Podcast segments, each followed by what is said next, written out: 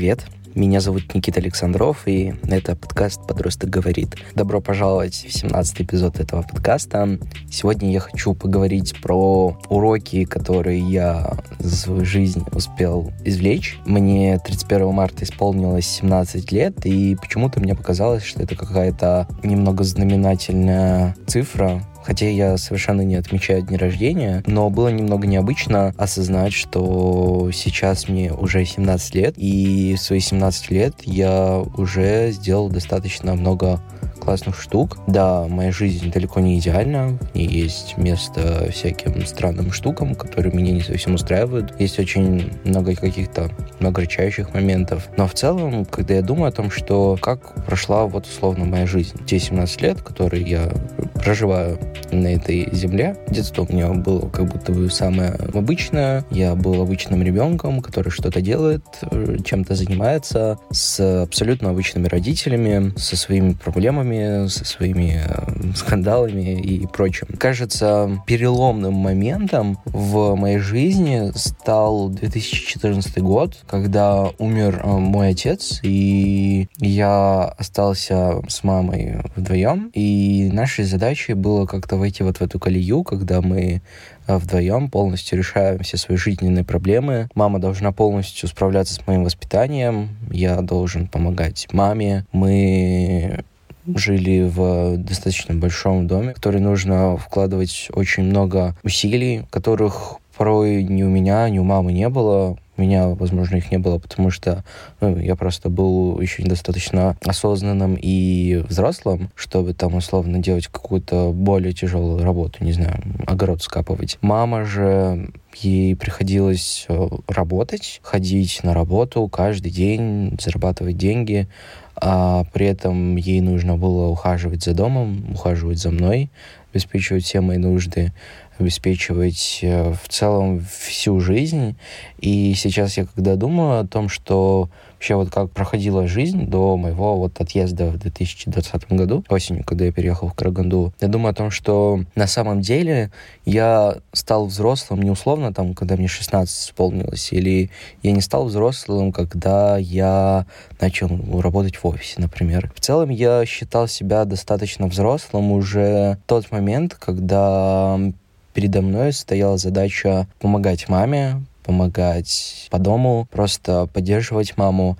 И вот в этот период, вот когда мне уже исполнилось 10 лет, я перешел в пятый класс, закончил начальную школу, я вот перешел вот такой вот этап переходный, и как бы моя жизнь, ну, изменилась. Хотя на самом деле, хотя с отцом я не был достаточно в близких отношениях, но как будто бы его присутствие означало, что у нас как бы все в порядке. Там он будет помогать там что-то по дому, мама будет выполнять какие-то свои обязанности домашние, там рабочие.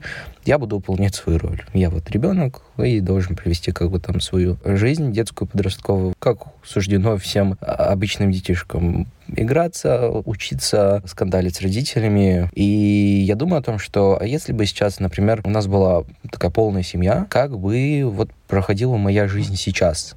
Был бы я таким, какой вот я сейчас есть. Честно, я на самом деле, когда думаю об этом, я в этом не уверен. То есть, конечно же, я не хочу сказать, как хорошо, что отец умер. Вообще, как бы нет, но при этом думаю о том, что был бы я сейчас таким же достаточно самостоятельным, чтобы а, взять а, ответственность за свою жизнь в свои руки. Была бы у меня сейчас такая мотивация. Я на самом деле в этом не уверен. Да, я не хочу сказать, что вот классно, что случилось вот так, или плохо, что случилось вот так. Как будто бы сейчас мне стоит сказать лишь о том, что все случилось так, как случилось, и вот моя жизнь идет так, как идет. Не судить ее, не делать какие-то выводы о том, как какие-либо события в моей жизни повлияли на мою жизнь. Но при этом я не могу не думать вот о том периоде, когда я резко повзрослел, и вдруг мне пришлось заботиться о маме, заботиться о доме, заботиться о психологическом состоянии мамы. Это очень одновременно сложно, пугающе. Тогда я, конечно же, не думала о том, что вот все настолько серьезно. Но фактически все было так, как было. Я решил в этом эпизоде подкаста сделать некий вывод. 17 уроков за 17 лет своей жизни, которые, как мне кажется, стали для меня очень важными открытиями, которые повлияли на мою жизнь. Конечно, моя осознанная жизнь началась э, далеко не с рождения, и я не уверен, что она стала намного более осознанной, например, в 10 лет, когда мне пришлось стать более самостоятельным и ответственным. На самом деле даже не могу сказать вообще, когда вот начался тот период, когда я могу сказать, вот, я достаточно осознанный. Потому что на самом деле мне не хочется говорить о том, что вот я осознанный, как будто бы потому что это какое-то хвастовство и так неправильно говорить. Пойду от каких-то общих суждений к более конкретным, я хочу поговорить про последний год. 2020 год стал каким-то, ну, супер-мега важным для меня. Наверное, повлияла моя целеустремленность, и я понял, что я хочу сосредоточиться на создании видео. Также я устроился в общепит, кажется, пару месяцев там проработал, потом с особой радостью ушел, потому что жутко стрессово. Но на самом деле я супер рад, что я получил такой классный опыт. Он развил мне стрессоустойчивость. Я стал более здраво как-то мыслить насчет каких-то рабочих моментов. Потом я устроился на, кажется, 3-4 дня в колл-центр. Я сидел на холодных звонках. Это было немного ужасно. Ладно, это было намного более жутко, чем работа в общепите, потому что, ну, Представьте себе холодные звонки. Ты звонишь людям, и им вообще не нужно, чтобы ты им звонил, но при этом твоя задача впихнуть какую-то консультацию какого-то сомнительного юридического агентства. И на самом деле это жуткий стресс, когда тебя посылают. Меня потом после каждого обзвона на самом деле очень сильно трясло. Ну и плюс не самые адекватные условия работы. Потом в итоге меня уволили. Я не прошел эту стажировку до конца, потому что я не показал вообще никаких результатов, никого не перевел на консультацию. Потом я помню, прочитал книгу очень классную, не помню, как она называется, мне понравилась мысль о том, что нужно работать по своей специальности, даже если, не знаю, это будет неоплачиваемая так, или малооплачиваемая работа. Я понял, что колл-центр — это не та специальность, по которой я хочу работать. Я хочу работать с видео. Да, это на самом деле было сложно потом найти первого там клиента, но я понял, что вот я буду идти вперед, и, наверное, вот эта вот целеустремленность, она помогла мне как-то идти вперед. То есть благодаря тому, что я много писал людям, я прям очень-очень много всего смог достигнуть, сделать. И я бы сейчас вот не был там, где вот я есть, если бы я активно не писал людям о том, вот что я умею. Я помню, я очень много на почту всяким компаниям, людям писал. Я очень много рассказывал о том, что я умею, показывал там свое скромненькое портфолио. И на самом деле я супер благодарен себе, то, что я в свои 16 лет, только 16, которые наступили, я уже смог проявить осознанную смелость для того, чтобы писать людям и рассказывать им о себе, о том, что со мной можно работать, и я достаточно достойный для того, чтобы быть э, полезным для там, людей компании. Ну и, конечно же, самый переломный момент был в сентябре 2020 года, когда меня пригласили в офис работать. Я, соответственно, поехал.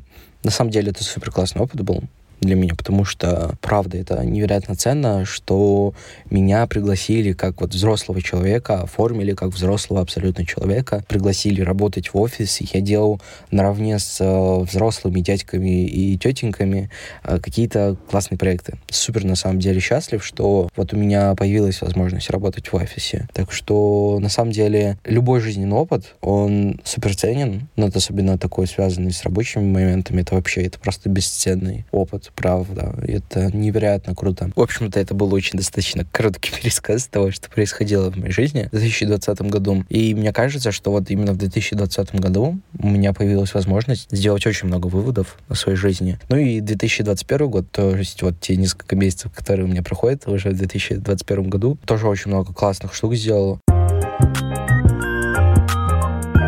Ну что ж, немного пробегусь по тем урокам, которые я для себя в целом извлек. Буду говорить по порядку, немного изъясняться. Возможно, тебе что-то будет полезно. Первый урок очень супер важно никогда не скрывать свои провалы и ошибки от работодателей, каких-то партнеров, потому что неприятная правда намного приятнее, чем замалчивание. Бывали у меня проекты, которые я, там, не знаю, вовремя не делал, и вместо того, чтобы сказать о том, что вот я, к сожалению, не успеваю, я просто замалчивал, потому что я очень боялся реакции там своего заказчика, что он просто обматерит меня и скажет, ну, до свидос, возвращай мне деньги. Но в итоге оказывалось, что, блин, на самом деле люди очень понимающие, они понимают мои обстоятельства, понимают, что вот, ну, есть вот причина вот такая, она очень достаточно уважительная, и как бы, ну, все ок. Но из-за того, что я иногда умалчивал, говорил, не говорил ничего, из-за этого были какие-то трения, когда люди прямо говорили то, что, пожалуйста, говори мне, если что не так, потому что для меня это супер важно. То есть я не собираюсь что-то тебе, там, не знаю, в ответ сказать, там, какой-то ужасный. Просто, пожалуйста, держи меня в курсе, и все будет суперок. Вот. И это супер важно, потому что так мы проявляем уважение к другим людям, к их времени. Второй ценный урок. Ты никому ничего не должен. Ровно как и общество ничего тебе не должно. Ты делаешь то, что ты хочешь, строишь свою жизнь, как бы все ок. Как бы если кто-то начинает тебя критиковать, ну что ж, это его проблема. Но при этом важно помнить о том, что если что-то по жизни идет не так. Кажется, общество в этом абсолютно не виновато. В этом не виноваты какие-то конкретные люди. Если у меня происходит какая-то жизненная штука, которая меня не устраивает. Словно я работаю на работе, на которой э, все ужасно плохо. Не знаю, к примеру. Кажется, моей задачей здесь является делать очень активные шаги для того, чтобы повлиять на эту ситуацию и условно найти работу, которая мне больше нравится. Как бы, да, вот все плохо, ужасно, но как бы если ты не можешь повлиять на эту ситуацию, просто жалуешься на жизнь, то, кажется, ну, это ни к чему не приведет. И кажется, если я хочу изменить свою жизнь, то у меня есть все для этого возможности, прям абсолютно все. Вот мои руки, мои ноги, вот он, мой мозг, и я могу сделать очень много классных штук, чтобы обустроить свою жизнь так, как мне хочется. Третий урок. Даже самое любимое дело не приносит круглосуточного счастья. Любимое дело — это в первую очередь рутина и дисциплина. Дело в том, что некоторые строят очень неправдивые какие-то ожидания, которые, ну, явно не сбудутся, потому что кажется представление, что любимое дело — это то, что ты горячо любишь и готов, не знаю, круглыми сутками сидеть, не знаю, подкасты делать, например. Но дело в том, что любая любимая работа, любое любимое дело — это в первую очередь рутина и много дисциплины, супер много дисциплины, потому что порой хочется делать, например, какие-то вещи, какие-то свои личные проекты, ну, потому что они кажутся не супер важными по сравнению там с рабочими проектами, которые деньги приносят. И я понимаю, что вот у меня вот любимое дело, там, подкасты, не знаю, Patreon. Если я хочу свои любимые проекты развивать, то я буду делать все, чтобы они развивались. Ну, то есть я буду дисциплинировать себя и через не хочу делать то, что важно для меня. Ну, я просто давно для себя понял, что вот то, что я сейчас делаю, это важно для меня. Я не хочу это бросать. Это супер ценно для меня. И когда я условно там в ресурсе, я понимаю, господи, я обожаю то, что я делаю. И, но бывают моменты, когда я немного так подустал, возможно, чувствую себя не супер круто, но понимаю, что вот если я сейчас там не сделаю что-то, там, меня подкаст вовремя не выйдет. И в такие моменты я как бы оцениваю свои возможности, понимаю, что как бы если я сейчас сделаю то, что мне нужно сделать, там, подкаст, например, то потом я буду чувствовать себя намного приятнее, у меня появится больше энергии от того, что я понимаю, что да, я вот сделал то, что важно для меня, и я потом уже чувствую себя намного намного лучше после того, как я сделал то, что, ну, как бы по дефолту для меня супер важно. Конечно, очень важно соблюдать баланс, чтобы не гнаться там за цифрами, но при этом не забывайте о дисциплине, и тогда будет постоянство, регулярность и большое удовлетворение от тех проектов, которые ты делаешь. Четвертый урок общество никогда не перестанет критиковать тебя, навязывать свое мнение, оно будет тоже всегда, и его вообще никак не переубедить. Остается лишь двигаться вперед, несмотря ни на что. То есть в моем случае мой самый главный источник влияния — это моя мама. То есть у нее просто немного другие ценности, она транслирует их мне, пытаясь, возможно, там иногда подсознательно там их как-то навязывать мне. Я это все осознаю, и просто стараюсь фильтровать. Вообще это нужно со всеми людьми так делать, понимать, что тут конструктивная критика, а что просто человек хочет навязать себе свое мнение, которое вообще не нужно мне, например. Следующий супер важный урок, который очень актуален для меня, принять и простить своих родителей, это, кажется, супер ценно, что мы, дети, можем своим родителям дать. Но при этом важно выстроить крепкие границы, чтобы родительские манипуляции наши нервы нам не попортили. То есть я понимаю, что на самом деле родители отчасти там то, что вот они говорят и делают нам, они это делают не потому, что они вот ненавидят нас. Они делают это просто потому, что они не знают, как по-другому с нами общаться. Их просто этому никто не научил. И как бы иногда я думаю о том, что вот очень многие дети говорят о том, что какие ужасные родители, а родители-то никто по-другому не, не научил общаться со своими детьми. Хорошие отношения с родителями — это очень большой тяжелый труд. Никто не говорит о том, что тебе прям легко будет э, общаться с родителями и направлять их мышление таким образом, чтобы оно не вредило тебе, вот ребенку, мне, вот ребенку, чтобы оно не вредило. Это на самом деле супер большой труд. Передо мной стоит цель наладить отношения с родителями, не говорить им о том, какие они ужасные, потому что они вот там говорят так, то-то, то-то. Но при этом, чтобы была какая-то альтернатива, дать им понять, что вот общаться вот со мной с ребенком можно вот так вот. Ну, кажется, я имею право на то, чтобы со мной общались уважительно, так, как мне комфортно. Родителям на самом деле будет сложно принять твою точку зрения, ну, мою точку зрения на самом деле им сложно принимать порой, ну, потому что как бы э, сложилась такая штука, что вот э, родители это самое ценное на свете, дети обязаны слушаться их, их во всем. И как бы я тут такой пришел, ребеночек, и начал рассказывать э, своим родителям о том, как им нужно со мной общаться. Ну, конечно же, в таком случае родителям, ну, сложновато будет объяснить, э, что вот не надо там как-то манипулировать. Но, но я понял, что вот с помощью каких-то очень небольших, точечных, э, скажем так, упражнений, какой-то практики с родителями, понимаю, и вот лично я вижу какие-то конкретные результаты, что родители стали общаться со мной вообще совершенно по-другому. Они стали более уважительны ко мне, и мне стало намного проще их уважать. И такой появляется замкнутый круг. А больше уважения друг к другу, ну, соответственно, от этого появляется еще больше уважения друг к другу. Поэтому я всегда вижу для себя самый адекватный, идеальный вариант, что нам нужно просто двигаться в сторону того, чтобы такую некую терапию со своими родителями проводить. Может быть, даже и с психологом, почему бы и нет. Просто двигаться вперед вперед, и мне кажется, потом будут классные результаты. Кажется, это залог очень хороших отношений даже с какими-то не самыми идеальными родителями. Ну, конечно же, я не могу за всех говорить, но просто для меня это очень актуально. Следующий урок, шестой, Постоянство лучшим количеством. Кажется, лучше бегать по километру каждый день, там себе какую-то привычку строить, э, прививать, чем 6 километров раз в месяц. Как будто бы 6 километров это жутко сложно и много.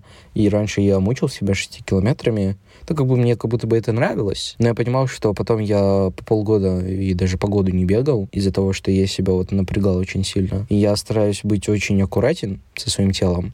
И лучше бегаю, не знаю, по километру в день или не бегаю вообще, если я чувствую, вот я подустал. Я просто иду на прогулку. На самом деле это очень кайфово. Лучше просто постоянство. Постоянство вообще в любых привычках, которые мы хотим привить себе. Пусть лучше это будет прям капелюшечка-капелюшечка, но зато это будет каждый день. Зато будет привычка прививаться, и тогда будет какой-то большой прогресс.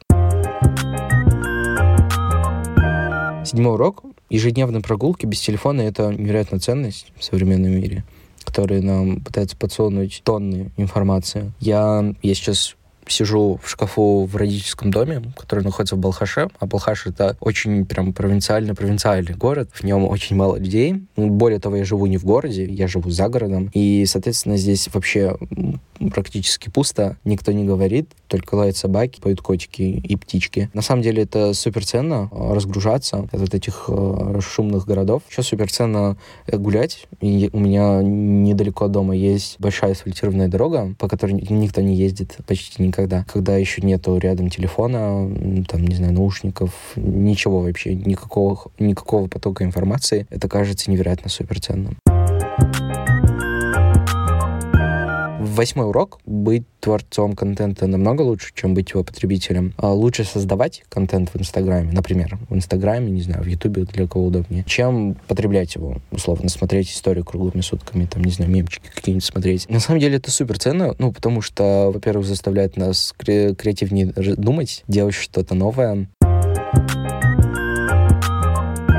Девятый урок не быть продуктивным — это нормально. Или быть не в настроении тоже нормально. Злиться тоже абсолютно нормально. Не нужно корить себя за свои эмоции, нужно их просто проживать. Кажется, мы еще больше себе нервов портим, когда начинаем критиковать себя за то, что мы, например, ощущаем в кавычках не те эмоции. Ведь на самом деле мы люди, и любые эмоции, которые у нас есть, они есть и будут у нас, и это никак не справить. Мне кажется, нужно быть реалистами, понимать, что мы живем в мире, в котором будут разные эмоции. Нужно просто проживать их и жить жизнь дальше.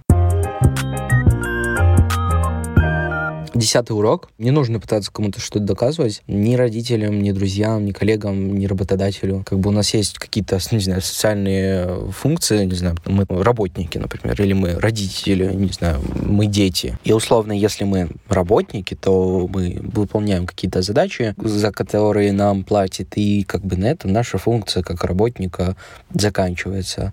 Пытаться показать другим людям, что вот мы самые лучшие и все вот в этом духе. Чаще всего это абсолютно бесполезно и непонятно вообще для чего делается. Ну, доказать там, не знаю, свою любовь партнеру или доказать свою любовь родителям, показать, что вот мы супер послушные, мы заслуживаем доверия. Как будто бы из-за этого человеческая жизнь сосредоточена на том, чтобы э, угодить другим людям или вообще угождать вообще кому-либо. Следующий одиннадцатый урок. Нужно подходить к своей работе более прагматично если сейчас работа не слишком радует тебя, то это всего лишь временный период. Опять же, это возвращаясь к тому, что мы способны вообще все, что захотим. Работа, вообще любая работа, которая нам деньги приносит, она не, не всегда, чаще всего, она не супер-мега классная. И эта работа не всегда соответствует нашим каким-то ожиданиям. Кажется, работа — это в первую очередь инструмент, который помогает нам жить. Но когда я понимаю, что работа мне там какое-то удовольствие сильно много не приносит, обычно я стараюсь компенсировать это неудовольствие, потраченное время на не самую крутую интересную штуку, каким-то конечным гонораром. Условно, он будет больше среднего, чем обычно я назначаю. И тогда мне как бы намного приятнее становится становится работать. Но в целом мне прагматичный подход к работе более близок, потому что, ну, сейчас такой период в моей жизни, когда я не могу сильно много выбирать, судя по тому, что там предлагают в вакансиях, словно за какую-то определенную сумму и там огромное количество обязанностей, которые я, оказывается, не умею делать. Я такая, господи, может быть, я себе переоценил сильно. И я как бы думаю о том, что, окей, вот сейчас мне доступна такая вот работа, и я вот буду пользоваться ее возможностями, бенефитами. Там деньги она мне приносит, уже классно. Двенадцатый урок. Ты делаешь достаточно, ты хороший специалист уже сейчас, просто продолжай развиваться постепенными шагами и не смей обесценивать свои труды. Общество, оно заточено под то, чтобы развивать достигаторов. И даже если я буду условным Тарантино, общество будет говорить мне о том, что я недостаточный, я недостаточный профессионал. В общем, что-то со мной не так. Но это не так. Я развиваюсь, я продолжаю работать, делать классные проекты, делать что-то интересное. Это уже значит, что я достаточный.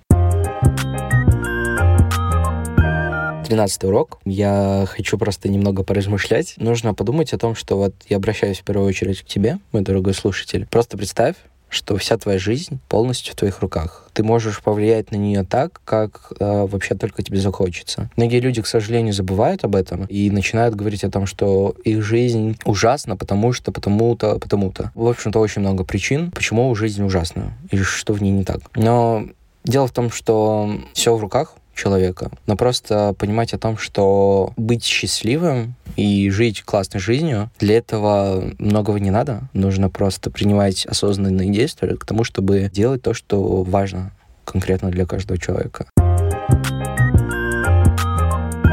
Четырнадцатый урок. Идти на поводу страха — это невероятная ошибка. Конечно же, ничего страшного в том, чтобы ошибаться, нет. Но просто нужно помнить о том, что страх — это такая штука, которая пытается нас все время взять в тиски и вести по той тропинке, которая ему угодно. Но дело в том, что страх абсолютно бессилен, абсолютно не способен повлиять на нас, сделать с нами что-то, если мы просто будем проживать его и не идти у него на поводу. Мы можем даже быть убежденными в том, что да, страх прав, если мы будем двигаться дальше, и несмотря на страх идти вперед, оказывается, после вот этого шага жизнь уже становится намного лучше от того, что мы просто делаем то, что важно для нас. Пятнадцатый урок. Хочу процитировать очень важную вещь, которая, кажется, должна дать тебе понять вообще, что я хочу тебе сказать. Каждый день, едва почувствовав раздражение, надо просто задать себе вопрос. Я буду практиковать спокойствие и безмятежность или я собираюсь на войну? Нужно помнить о том, что раздражение — это энергозатратная эмоция, и в итоге это никаких результатов нам не приносит, лишь отбирает у нас энергию и приводит нас к разочарованию. Но дело в том, что жизнь наша слишком коротка, чтобы тратить ее на злость и на гнев на других людей. Я так говорю, будто бы я джедай по спокойствию. Вообще нет, на самом деле я супер импульсивный. Я порой очень сильно злюсь на себя из-за того, что я злюсь на условно на родителей. То, что я говорю какие-то не самые теплые слова, не самый приятный человек для людей. То есть я не пытаюсь э, избавиться от гнева, искоренить его из своей жизни. Я просто проживаю его и делаю выводы. Шестнадцатый урок. Важно не бояться рассказывать другим людям о своих навыках, о своих достоинствах. Например, можно сделать свой сайт, с портфолио, визитную карточку. Можно писать людям, рассказывать им о том, как конкретно ты можешь быть им полезен, как твоя экспертность может быть полезна для этих людей. Нужно просто помнить об этом и через страх идти и рассказывать другим о том, что ты так хорошо умеешь. Люди к тебе сами не придут, если ты не сделаешь шаг к тому, чтобы привести этих людей к себе. Да, это непросто, но потом это намного проще становится на самом деле. Последний, семнадцатый урок. Счастье не зависит от внешних обстоятельств. Ничто не сделает тебя счастливым на всю жизнь. На самом деле это жутко портит жизнь, когда человек начинает искать э, причины каких-то неудач в том, что кто-то делает что-то не так, жизнь из-за этого затормаживается, ее развитие затормаживается, и человек перестает двигаться вперед, развиваться бы делать что-то классное, двигаться к новым возможностям. Еще мне иногда кажется, что счастье — это не какое-то состояние вот прям по жизни постоянно. То есть как будто бы счастье, оно прям выражается в каких-то отдельных моментах. Но при этом я понимаю, что вот эта вот жизненная удовлетворенность, которая сигнализирует о том, что ты счастлив, она достаточно постоянна. Когда ты условно делаешь какую-то работу или просто, не знаю, занимаешься домашними делами и понимаешь, что да, я вроде бы счастлив. Оказывается, для счастья тебе не нужно покупать миллионы всего. Тебе нужен лишь ты, твоя голова, возможно, компьютер, чтобы делать классные проекты. И кажется, благодаря этому ты становишься лучше.